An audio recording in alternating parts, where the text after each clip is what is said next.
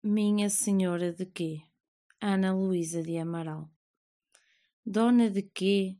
Se na paisagem onde se projetam pequenas asas deslumbrantes, folhas, nem eu me projetei.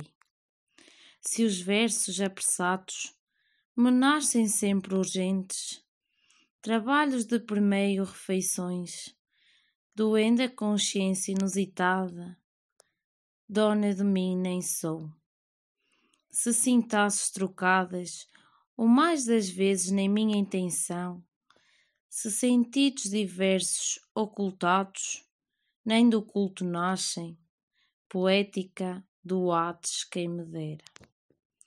Dona de nada, senhora nem de mim, imitações de medo, os meus infernos.